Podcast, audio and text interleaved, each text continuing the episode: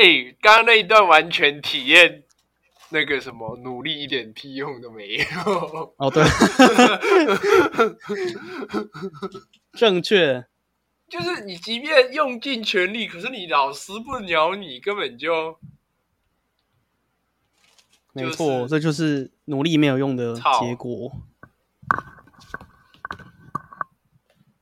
好，今天的标题就是努力没屁用。没有啊，就是努力还是有用，可是你要在对的时间点，要在对的时机点努力啊。可是像我们那种命差的人，就是没有一个对的时机点啊。我们是随时都没有一个对的时机点，随时对啊，随时都没有一个对的时机点啊。我的对的时机点应该都被吞噬掉了吧？没 没没有，不是被吞噬，是从来都没有，从来都没有。好哎，耶！要不要开场一下？虽然刚前面那个也会剪进去了。前面那一小段，好哈。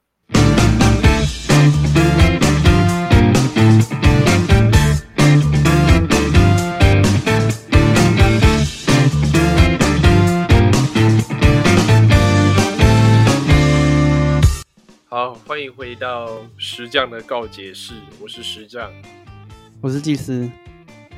耶，其实今天要聊的是那个。从一个缘起，也是从高洪安身上得到的一个启发。那稍微讲一下高洪安他是什么样的状况，因为我们现在录录音的时间是九月二十六号，然后在九月二十五左右的时候，高洪安讲了一句话，是说：“诶，我台大什么什么毕业的，不像林志坚那样子灌水。”然后就被所有人挞伐，几乎是所有人啊，我觉得，因为他他。怎么讲？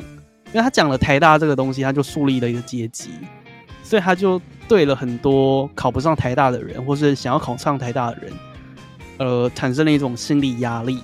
嗯。然后就很多人就开始在检讨说：“哎，就是成功的人为什么会成功？”那也有很多就是相关领域的，应该说各自每个领域的人都有自己的一些成功的故事，还有一些辛酸血泪史，在脸书上面分享。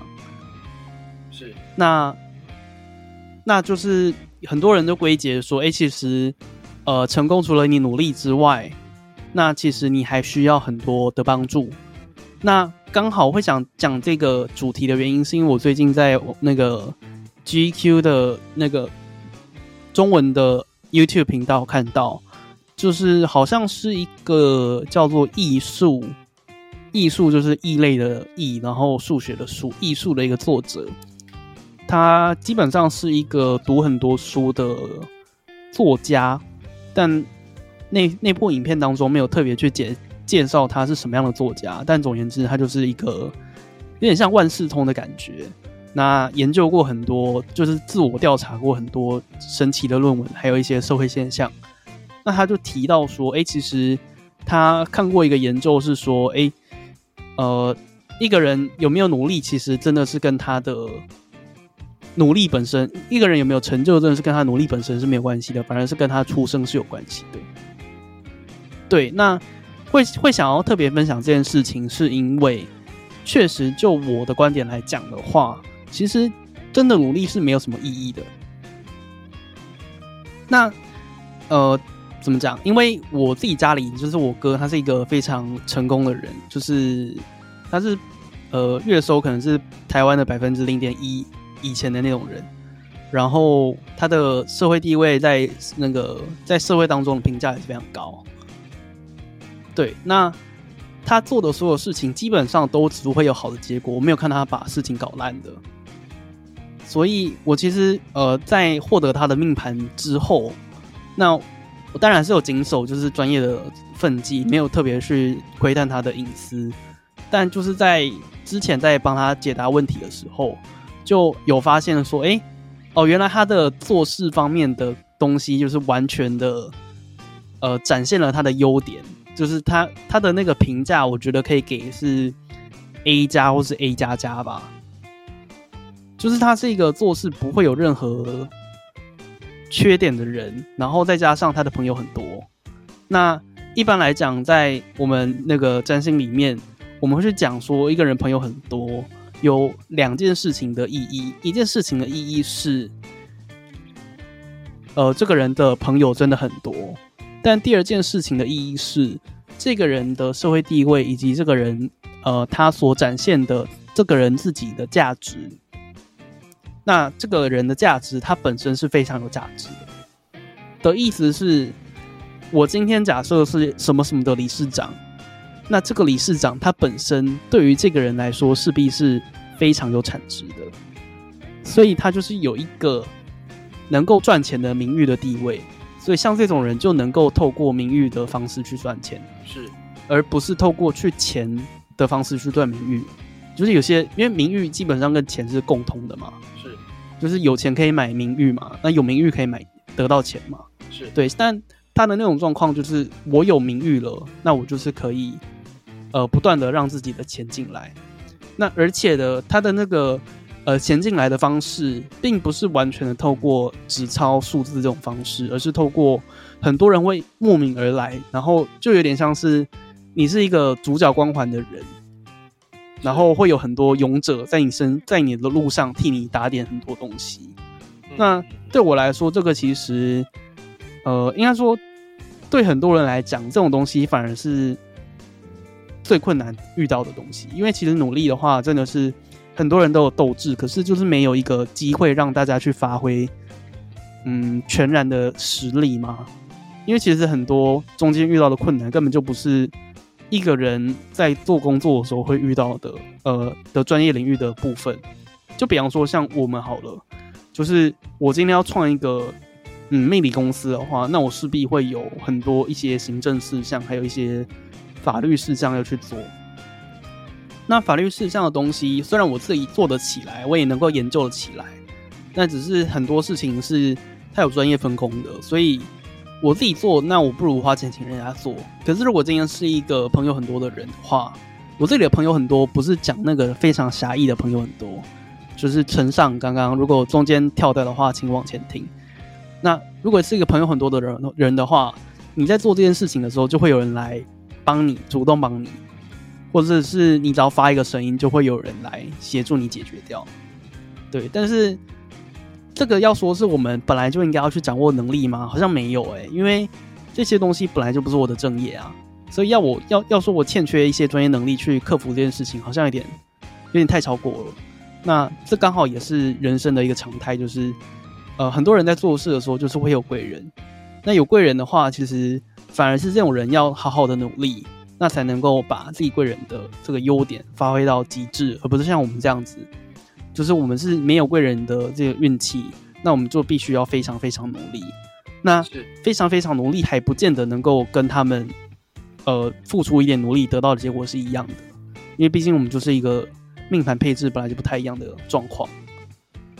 好，这是我我以上就是透过高洪安事件，还有透过一个 YouTube 影片得到的，还有自己的内在的想法得到的一个暂时的结论。所以现在是轮到我补充的时间吧？看你有什么要讲的啊？呃，要讲的部分哦，要讲的部分大概是你名誉跟金钱的兑换的这一件事情。那呃，我不知道你有没有看过老高说过的一个影片。那不过我觉得这这一件事情也稍微改变我对于金钱观的认知。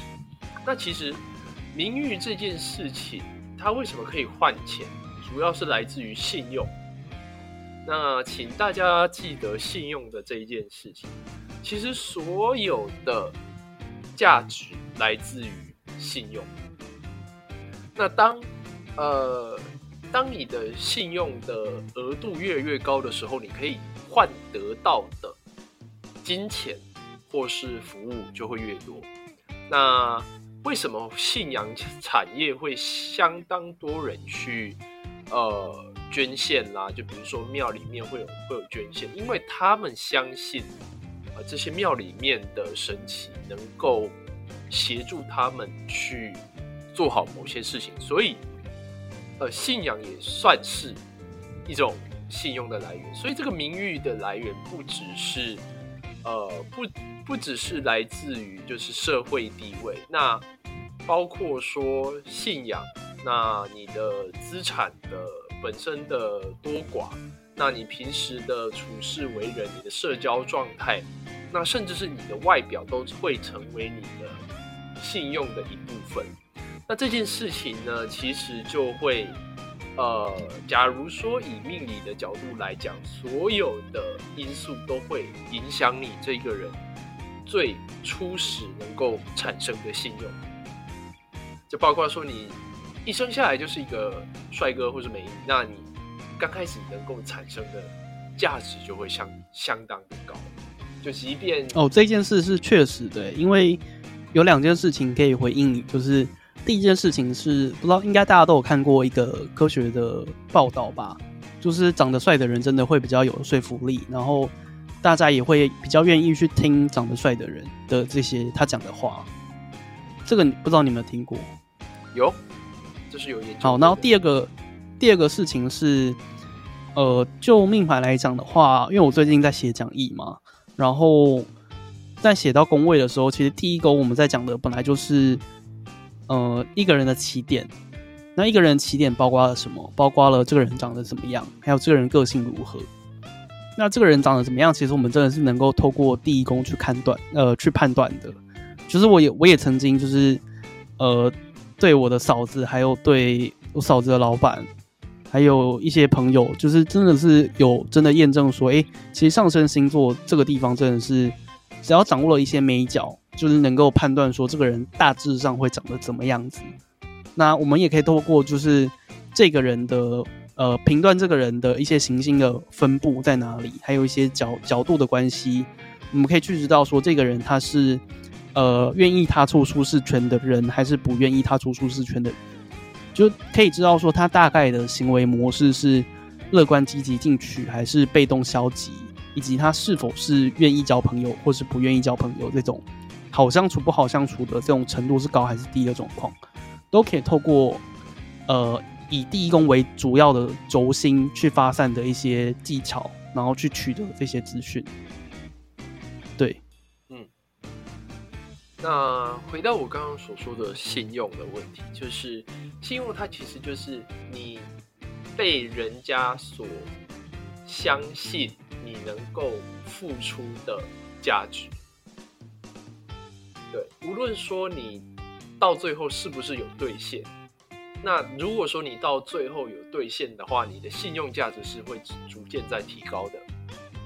对，那包括说你平常的呃人际关系，其实都是信用交易下的产物，就是你不断的去呃产生约定，然后不断的去兑现，然后交易，最后你的信用上升的一个过程。对那信用是少数可以透过呃大量的交易，然后到最后逐渐变得非常庞大的一个价值。那它也是可以在一瞬间瞬间掉价的一个价值。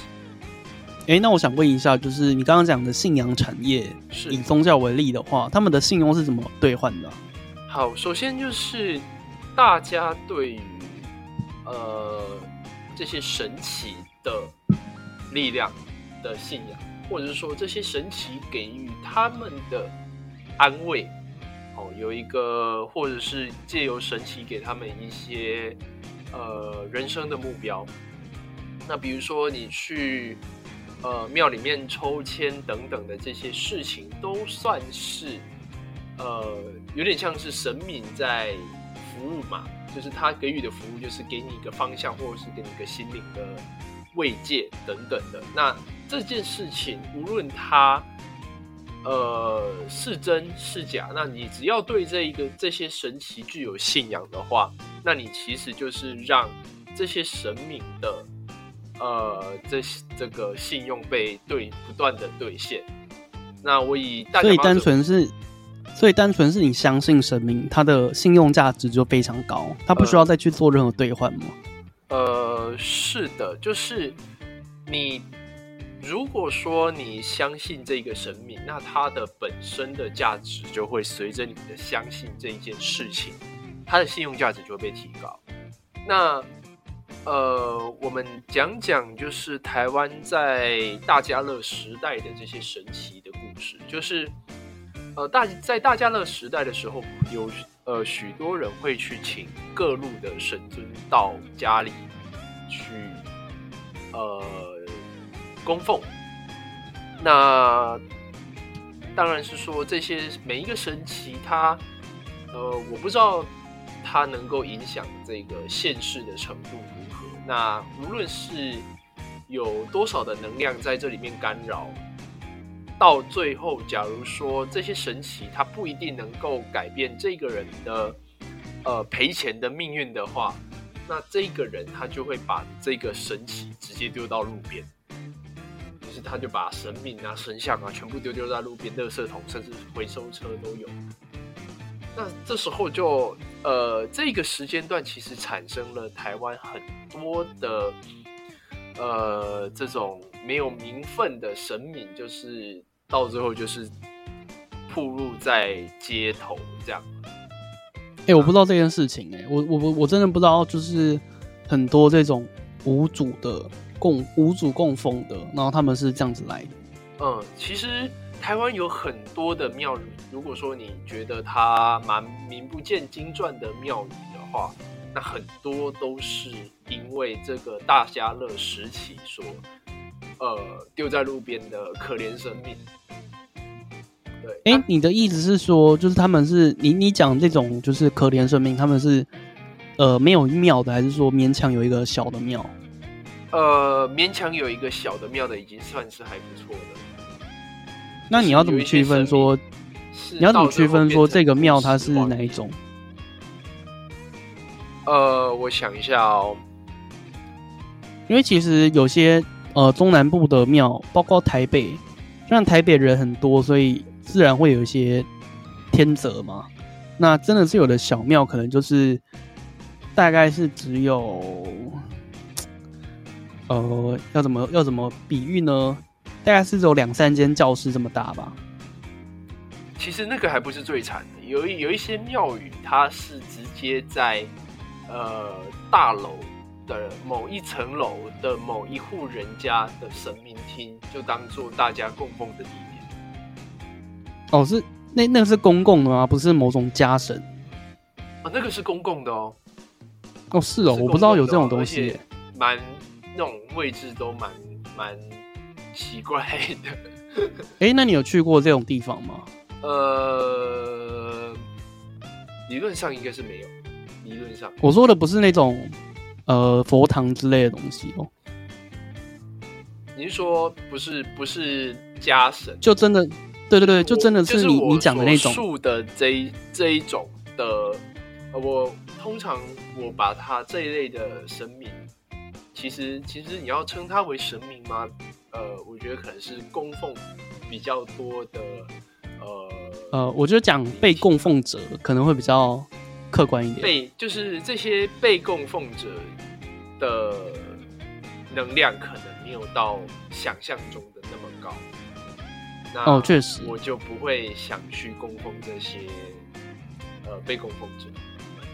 哦，理解。就是就是你平常也不大会接触到这些场所，你也不会想进去。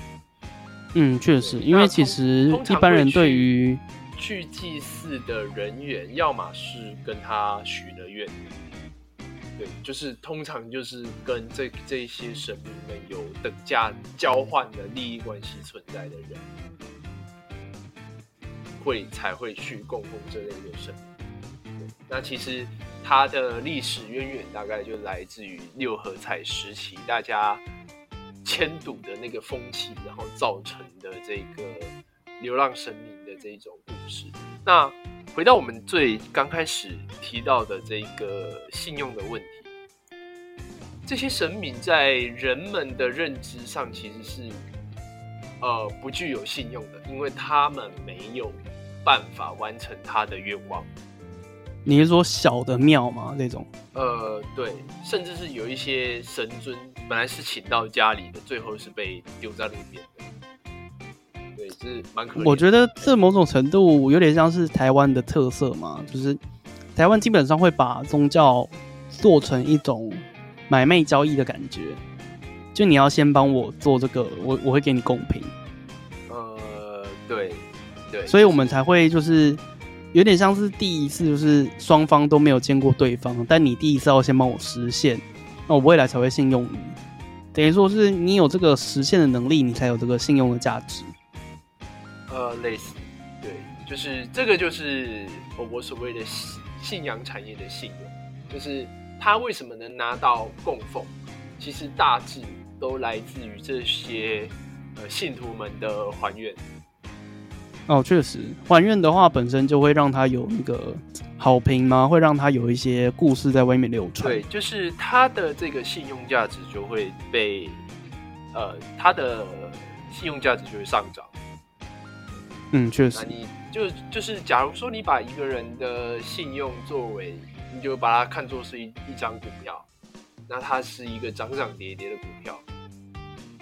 对，那呃，你在跟其他的生物做每一次的交流的话，其实都算是一种交易啦，信用的交易。就比如说我们你现在讲的就是，你现在讲的不只是在讲说庙跟人之间的关系，而是广泛的去讲。对对对对对对对，就是我在讲信用的这件事情。那呃，回到我们最刚开始的题目，为什么这个努力没有没有用的这个问题？呃，其实努力是有用的，只是呃，你的努力不一定能够比得上别人本身就拥有的信用这件事情。嗯，确实所以，所以。其实努力这件事情，它是一个增长的行为。但是你如果说要比成就的话，其实算是在比较两个人之间的相对的信用高低，也就是这个人的价值高低。嗯，对，所以成就这件事情，并不来自于你努力的多少，而是你的信用的多寡。那所有就是比具有就是比方说都能够成为信用。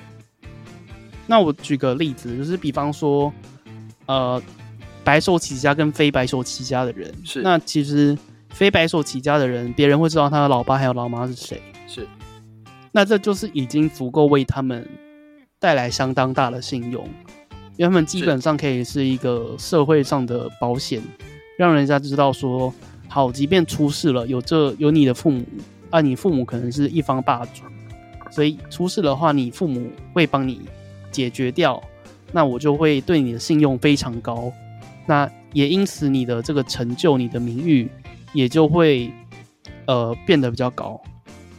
呃，对，可是你的这这一件事情会导致你本身的信用下降，就是因为你出事情了嘛，出事情哦，对啊，对啊会，导致你本身的信用下跌。可是所以基本上这种非白手起家，然后有有背景的人，他们要做的事情就是他们只要不要扣到太多分就没问题了。是，其实有，但是像我们这种，我们这种就是默默无闻的人，我们根本就没有这种容错的机会。因为比方说他们起点是一万分好了，他们可以扣一万分，然后再往往上弹，但就看他们够不够雷。呃那如果他们是有脑的人的话，基本上是往会往上爬的。但像我们这种可能起点在零的人，甚至有的更踩在负的人，那他们的话就像我们这样子的人的话，我们就没有什么容容许的空间。所以，我们一旦真的是身败名裂，就真的是身败名裂。所以就请大家，如果说没有那个屁股，就尽量不要犯罪。因为犯罪它其实真的是，呃，资本很怎么讲？它是一个成本很大的事情。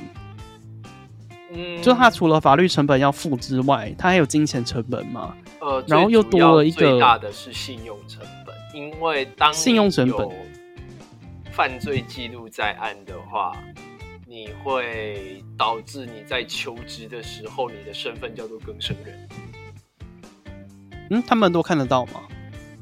呃，我记得是有权利是可以调阅的。对，就是比如说你通常啦，通常一个人如果说他在求职的过程中，他有突然有三年是没有工作的状态，你不会觉得很奇怪吗？会耶，对啊，那这时候面试的主管就会问说：“那你这三年在哪里？”那无论说你是在家躺平，或是蹲在监狱，都听起来不是一个很漂亮的人生目的。嗯，确实，对，那这时候你的信用价值基本上就是已经跌到谷底的状态。信用某种程度可以说是人家对于你的预期行为是否有达成，呃，对，等于说你要去满足人家的呃对你的期待。是的，就是这件事情算是一种交易啦。就是你，比如说，呃，我以今天的例子好了，就是我们两个今天要录音嘛。嗯，那在录音之前，会先进行第一次的信用交易。那第一次的信用交易就是我跟你约定这个时间点开始录音。那这是第一次信用交易。那我相信你，所以有点像是买入的感觉。那最后你成，最后你兑现这件事情，那除了同时让你的信用上升之外，那也兑现了这一件事情的完成。所以你除了本身自己的价值上涨以外，那你也同时也做完一件事情，或者是你就是兑现了完一件事情，所以你的整体信用评价是赚钱的。这是一个呃，在如果呃用金融体制没有办法解释的一个状况，就是人是某种程度来讲，对，就是你金融体制的话，你是金钱不灭定律嘛，可是信用它是会无中生有，嗯，对。可是信用这个东西，你如果说不去好好维持它的话，它会瞬间下降到零。这个其实有点像是一些服务业，他们会呃把服务做到很好的原因，是因为他想让你产生信用，对，而信用正是他们怎么讲，他们赚的钱其实基本上是来自于他们的信用，所以他们要做的事情不是赚钱，而是而是做信用。是的，没错。那你有所以，比方说房多的信用仲啊、房仲啊、保险业啊、业务啊、安利啊这种东西，他们要做的是信用。是。那你有没有发现信用这件事情跟什么东西有相关？信用这件事情啊，就是品牌。比方说什么什么房屋啊，最近不是在广告说哦，我们非常诚实啊的对这种事情。对，没错。所以其实我们在做品牌的时候，就有点像把法人当做个人信用户在经营起。所以你的在粉丝专业上面的任何一个一举一动，都会影响到信用的证件。嗯，可以理解。所以为什么要经营一个品牌，会需要花这么久的时间与这么大的、这么庞大的成本的原因，就是其实我们并不是只是画一个 logo，然后呃在上面发发文、讲讲话就结束，而是你要把它当做一个新生的孩子，大家都不认识他，大家都觉得他是还是个废物的时候，不断的让这一个粉丝专业产生价值。嗯，确实，那呃，光是这件事情，无论是在命盘上，好，那或者是你的粉丝专业成立的时间，粉丝专业成立的时间就有点像是这个粉丝专业的命盘了。那这件事情它就会体现在信用的基础之上。那你包括说，呃，光是信用这件事情，你看。我们以廖老大这个品牌好了，廖老大这个品牌一出来，就有几百家的加盟店，就加盟了，钱资金就投进去了，好多好多的加盟金，就都这是怎么这是怎么可以就是一次有几百家的啊、就是廖老大当时候就跟直播的房间啊、提了一个主意，就是他想要经营饮料的品牌。那廖老大当时候在业界的赛车业界也算是数一数二有名的。那外加他在对付杰尼龟事件的这个处理上，其实他虏获了庞大的台湾价值。我其实不太知道廖老大的背景，就是他有一个好，那赛车的背景吗？就是他是台湾赛车界改装厂的大老板，所以他十分十分十分有钱。对他十分的有钱，那甚至是在直播组上面说，呃，他老婆呢去吃个饭，是说那个发票对发票中四千，然后他高兴的半死，然后他就说：“你嫁给我真的是你他妈的人生的巅峰，还不够幸福吗？”就是他非常自信的这么说。他的意思是说，你没有必要为了那四千块而高兴，因为那个根本就不足为奇。对啊，他说他是那个，呃，他是他是那个老板娘呢，拜托哎，掏给你啊，哎，四千块跟这比起来，真的是差太多太多了啦。对，那。回到这件事情本身，就是廖老大他除了在资金上具有庞大的信用之外，他的人际关系、人脉，甚至是银行愿意担保的这个呃这个贷款的额度，哦，那都成为这个廖老大的信用价值，所以大家愿意相信他的。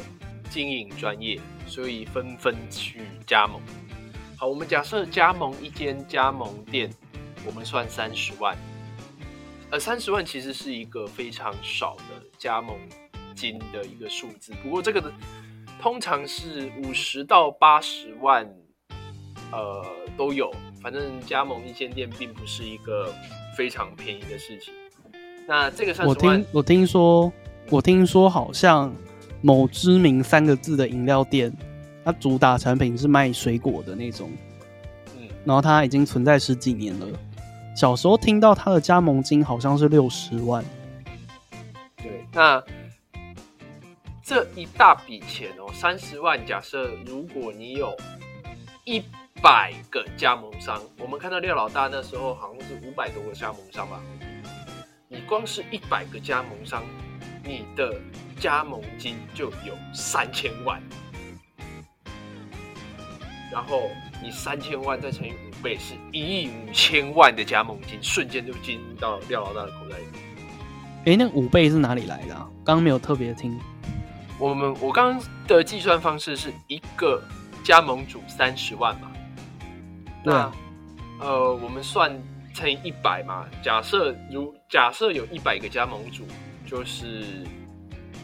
三千万，对啊，对，但是廖老大全台他刚开始在经营的时候，全台约约莫有五百家加盟店，超多，所以一次的加盟金他就进账了一亿五千万元。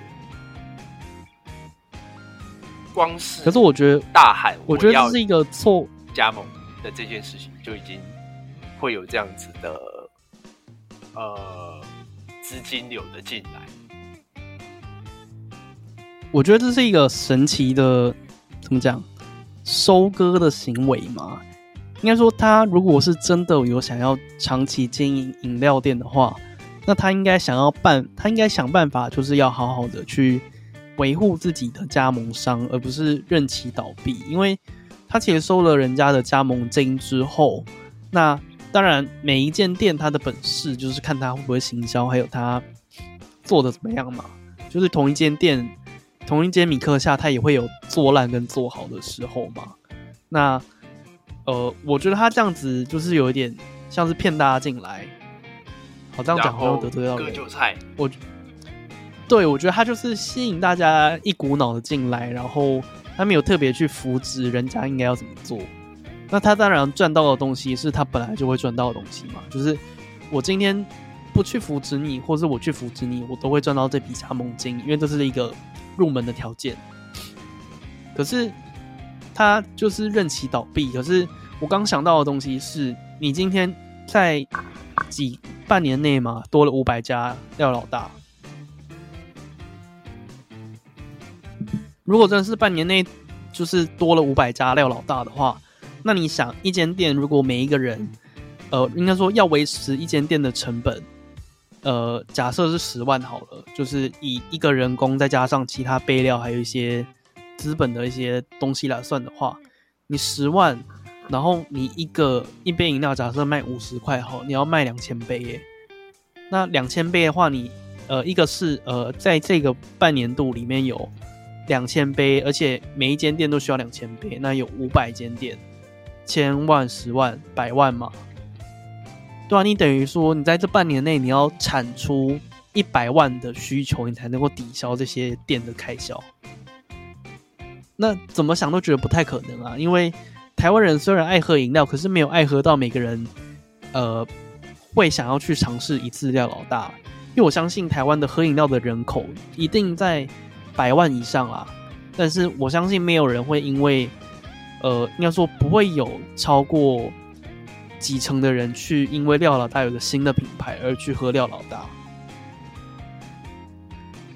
如果是以中年人来讲的话，假设中年青年，然后假设喝饮料年纪是从九岁到六十岁好了，五十五十个年呃五十个年头左右的人，那假设有台湾一半以上的人口。就假设是，呃，一千万人好了，那你要十个人里面有一个人愿意去买廖老大，而且是买昂贵的那种饮料，而不是买便宜的那一种饮料，是，那你廖老大才能够生活下去。是，这是我觉得廖老大他在他在经营策略本来就应该会考虑这些东西了，可是他显然没有考虑到。没错，所以我觉得他专门的就是让人家。投钱进来的这件事情，其实相当的不负责任。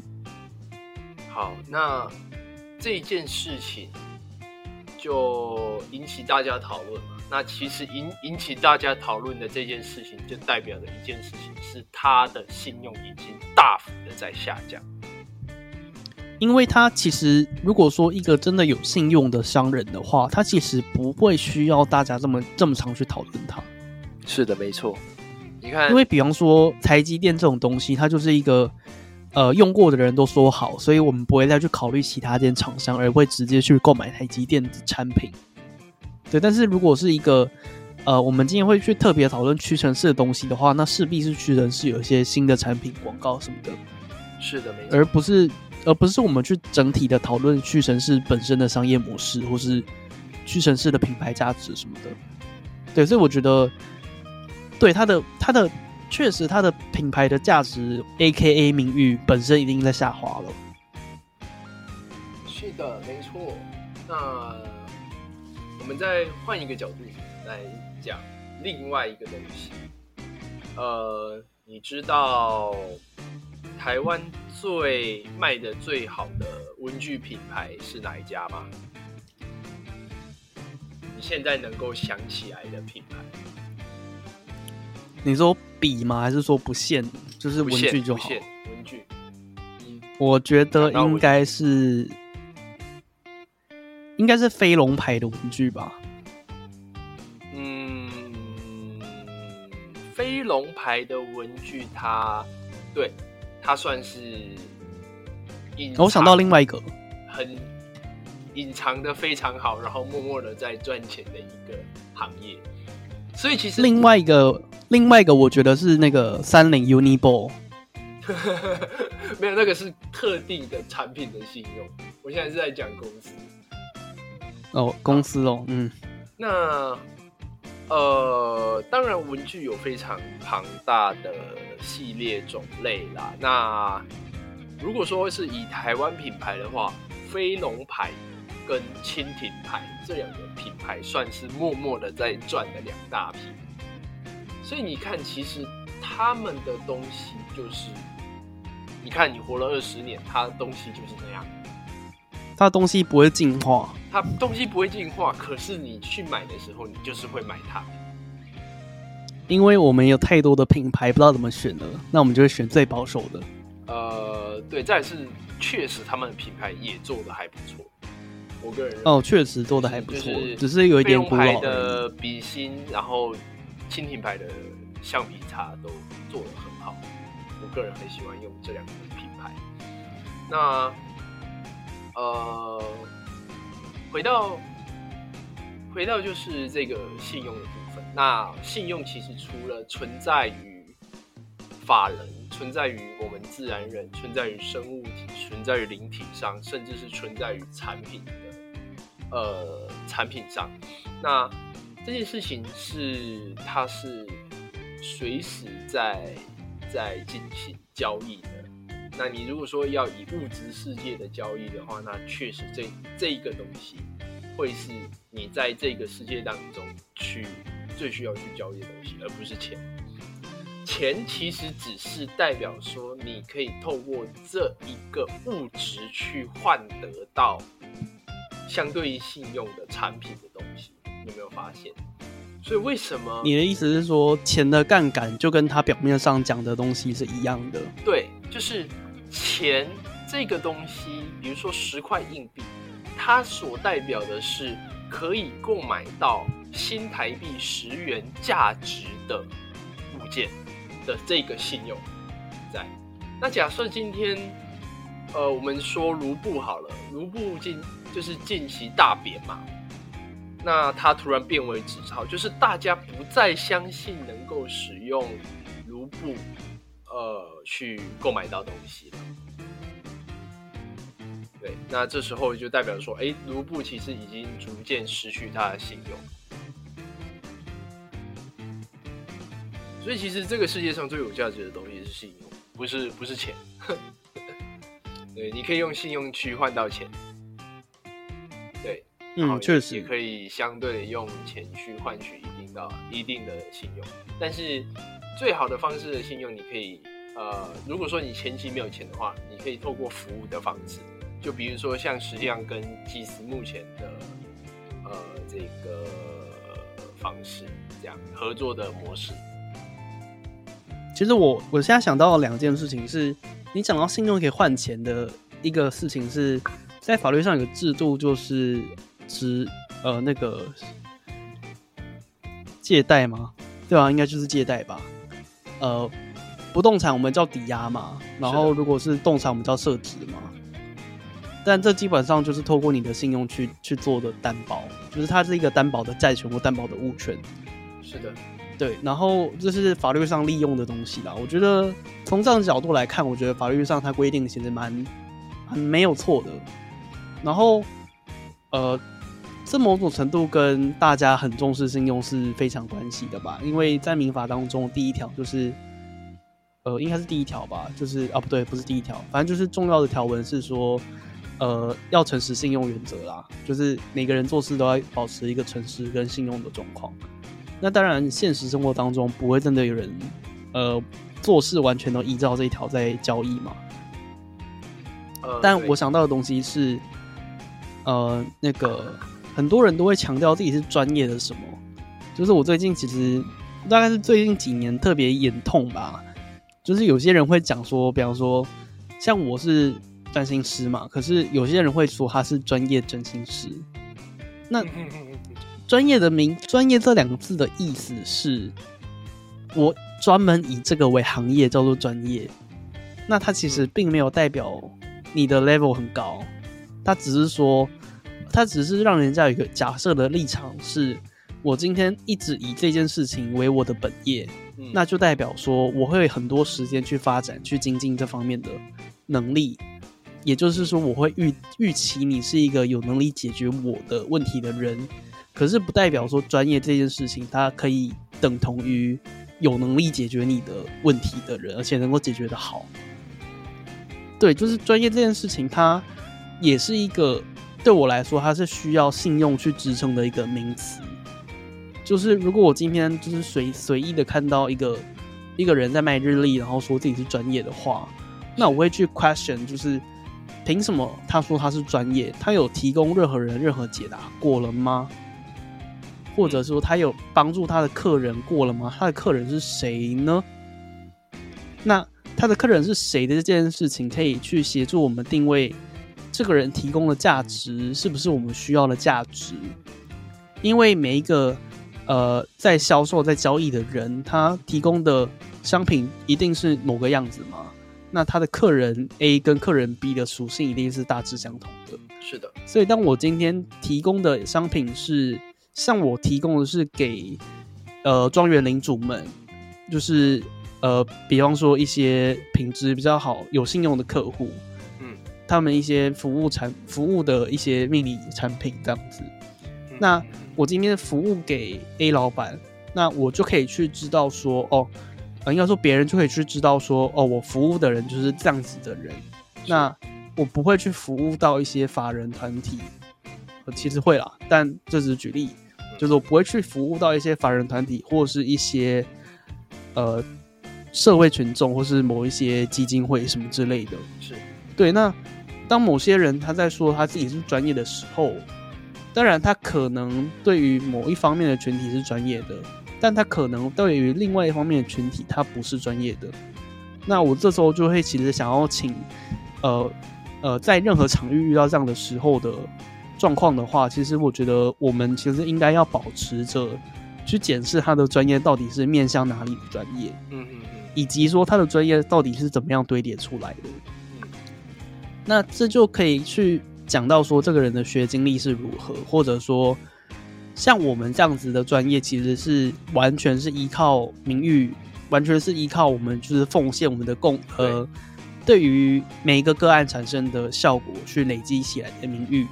是，可是其实第一个客人他要怎么相信你呢？当然有可能在还不是非常专业的时候，有人会愿意相信你，他可能是善良，有可能是他愿意试试看。但我觉得有一个自己可以去做到的事情是，我们要把书读好。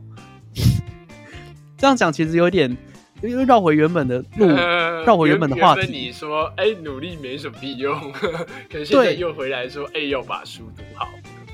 对，所以我觉得一个折中的结论会比较像是说，努力不是成功的必要条件，但它是充分条件。应该是说，呃，当你的信用不足以使你有成就的时候，你可以透过努力来增加你的信用。哦，没错，对，你可以尝所以试增加，比方说可是你所谓的成就，它其实是一个比较值，就是你比起谁来有成就。如果说你是以以好好活着为人生目标的话，那恭喜你，你已经是非常有成就的人类了。就至少你你活着了你活着，真的真的就是成就了这件事情，其实跟我们好多好多集以前有谈到过的一个，呃，你对于成功的定义是什么？你对于成就的定义是什么的这个论点有一点相似。就其实你、嗯你的所有的努力都是有意义，但它可能不不能这么快的让你抵达你所你认知上的有成就，这是不一定的。就是或者是你设你的努力不一定能让你这么快的达到社会认知的有成就。对，好，那如果说大家有兴趣的话，可以再回去找找看，就是那个成功的那一集来听听看，这样我们就不用再解释一次。好，我想要最后结论一下，就是呃，我们一开始讲了的是呃高黄安事件，然后以及我自己的命理观点，就是努力不一定会有成果。然后我们接下来谈到了关于宗教、关于实匠的一个名誉通过信用去换钱的这个过程。那信用是呃钱的基本单位，可以这么说。那信用它有很多的不同的因素去影响，包括你的外表。所以我也特别提到了说，当我们的命宫，我们第一宫就是表现很好的时候，基本上我们的名誉应该会是有一定的信用基础的。那这件事情它不仅仅是放在信仰上面是成立的，就是这样子的兑换法则。它放在产品，它放在灵体界，放在呃为人处事，放放在呃各种地方，其实基本上都是靠信用在延续下去的。那同时，就是也听到了一个神奇的译文趣事，是大家乐让有让那个路边多出了很多神像这样子的事情。然后在中间，我们谈到廖老大的直播的事情是，呃，他是一个赛车的什么什么中盘商什么之类的一个很大的老板。那他就是。呃，收了很多的加盟金，让台湾短时间内开启了五百家的廖老大的饮料门市，但却没有好好的经营，呃，辅导自己的门市店家，让他们持续经营下去。那对对祭司来讲，其实会有一点像是说，呃，就是没有好好的尽到照顾的义务，然后任其品牌自生自灭。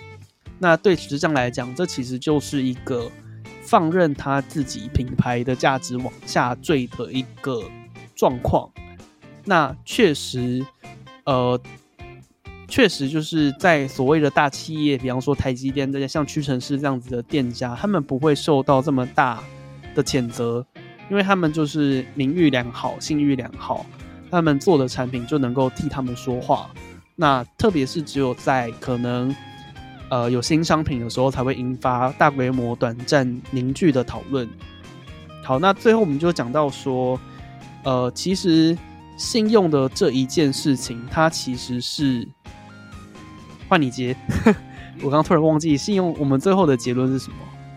呃，信用的这件事情，它是我认为是目前所有的物质的交换的基本条件。